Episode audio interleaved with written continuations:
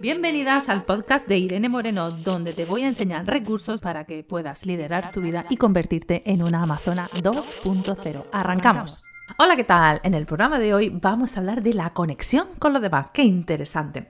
Somos animales de relaciones y a pesar de la distancia social necesitamos contacto, pues esto genera eh, confianza en, las otras personas.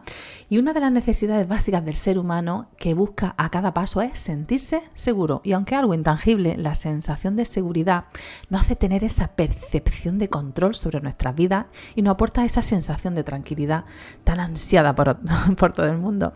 Para ello traigo hoy unos tips para generar cercanía y confianza con las personas que acabamos de conocer. ¿Sabías que cuando tú saludas a una persona que no conoces y le tocas el brazo, ese simple gesto genera muchísima confianza en la otra persona y te percibe como alguien en quien se puede confiar? Hay estudios que revelan que este truco sirve cuando quieras ligar con alguien y cuando quieres su número de teléfono, el hecho de tocar suavemente el brazo durante la conversación tiene más probabilidades de que te lo dé. Mmm, qué interesante. De la misma manera, cuando pides un favor a alguien, toca su brazo durante al menos 3 segundos, porque las probabilidades de que haga lo que tú quieres aumentan considerablemente. Y si no, observa cómo te sientes tú cuando te lo hacen a ti. ¿No te has preguntado nunca cuando alguien te convence de algo y cómo lo hace? Dice, pero bueno, madre mía, qué poder tiene esta persona sobre mí que siempre me convence.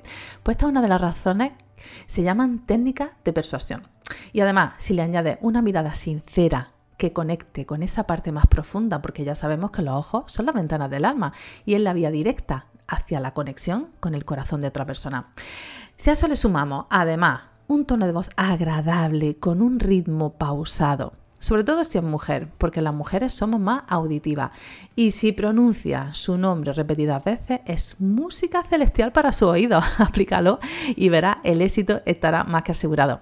Espero que a partir de ahora lo pongáis en práctica y comprobar el resultado en tan solo pequeños gestos.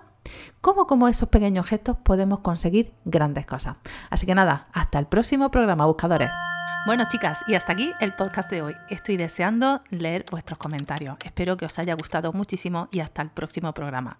Y recuerda, hasta entonces, sé fuerte, sigue avanzando y nunca, nunca, nunca dejes de sonreír.